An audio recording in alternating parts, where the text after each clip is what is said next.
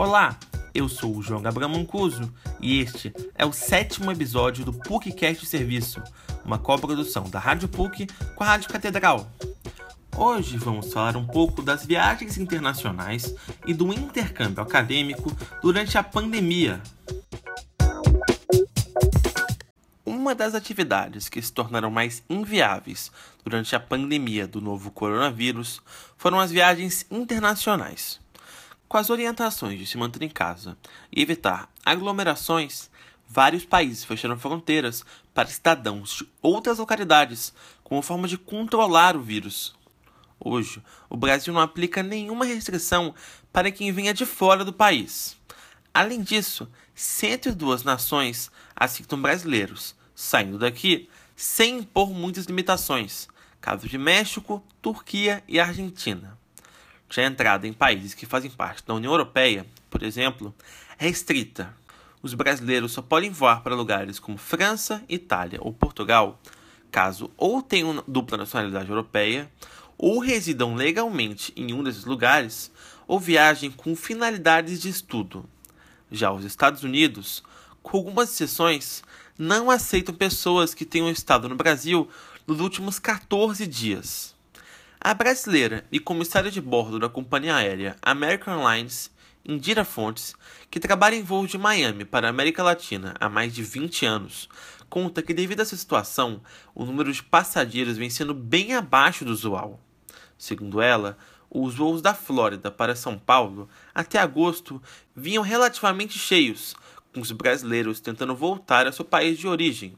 Mas depois de três meses e com os Estados Unidos só aceitando cidadãos ou residentes americanos em voos do Brasil para lá, tanto as idas quanto as voltas foram ficando cada vez mais vazias. E além das restrições para voar, a pandemia também trouxe diversas regras novas para dentro dos aviões, que se tornaram ainda mais necessárias em viagens internacionais. Indira Fontes relatou as dificuldades que os funcionários e passageiros vêm tendo ao embarcarem durante esse novo normal. Viajar com as restrições é complicado, difícil às vezes respirar, né? Manter aquela máscara, é, manter aquele bom senso de sempre estar lavando as mãos, não esquecer, né? De todas as extras, as, as, a, o que foi requerido para a gente, para usar luvas, a lavar sempre as mãos, manter a distância.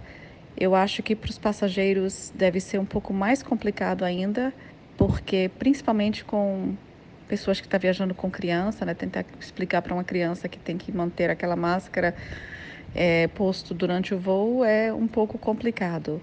Toda essa situação adversa também trouxe temores que afastaram várias pessoas de viajarem para fora dos seus países de residência em 2020.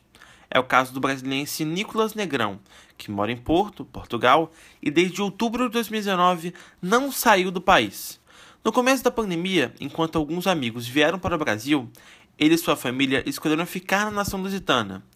E mesmo com a situação mais controlada na Europa, em meados de julho, decidiram não passar as férias em outro lugar. A gente estava plane... planejando no meio do ano agora, que é, são as férias aqui, é, das crianças e tudo mais, a gente queria ter viajado e ido até a Espanha, que é bem do lado, só que realmente eles lá estão fechados, assim.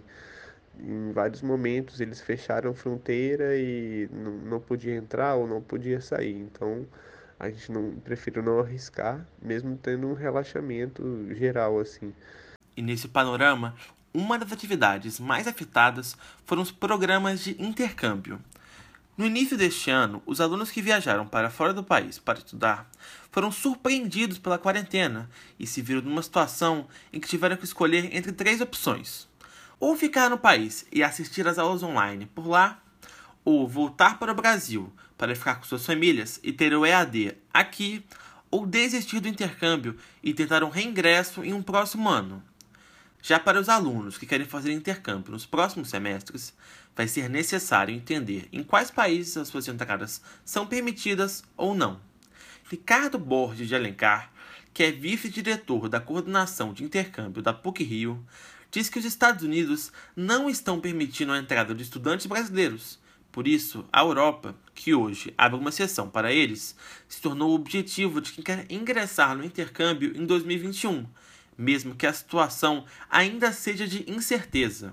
Os Estados Unidos estão totalmente fechados, então a Europa é o destino que está sendo a melhor opção nesse momento. Mas está sendo muito tumultuado porque a, a Espanha estava aceitando, a, a França também, a Alemanha, mas alguns, algumas dessas universidades que estavam aceitando voltaram atrás e disseram que ah, preferem que os alunos não vão para lá neste momento, já que eles estão agora combatendo uma segunda onda da pandemia. A situação retratada por Ricardo é um dos temores de Júlia Frade, estudante do curso de Direito na Universidade de Brasília. Ela foi aprovada para fazer o um intercâmbio acadêmico em Santiago de Compostela, na Espanha, mas relatou medo de não conseguir ir devido às restrições de viagem. Atualmente, meu maior medo com relação ao intercâmbio e à pandemia é não conseguir chegar lá, ou chegar um pouquinho atrasado, por causa de um fechamento de fronteiras ou um visto negado justamente porque o Brasil, poxa, é o segundo país mais contaminado, mais afetado pelo coronavírus no mundo, e a Espanha é o país mais afetado na Europa. Então, acho que isso complicaria um pouco, porque eu estaria justamente saindo de um epicentro para o outro. E que estão em fases diferentes. Lá está começando a segunda onda, está crescendo bastante. Já começaram alguns lockdowns na Europa. Então, esse é um, um medo bem grande. A fronteira não me deixar passar. Mesmo com todas as limitações, 120 alunos da PUC-Rio estão com a viagem para estudos marcada no início de 2021, segundo a coordenação de intercâmbio da universidade. Mas vale ressaltar que a expectativa ainda é de aulas online para esses alunos. Este episódio do PUCcast Serviço é uma produção de João Gabriel Mancuso e Gabriel Miranda. A coordenação é do professor Célio Campos. Lembramos que a Rádio PUC faz parte do projeto Comunicar, coordenado pela professora Lilian Sabac. Voltaremos na próxima sexta-feira. Até lá!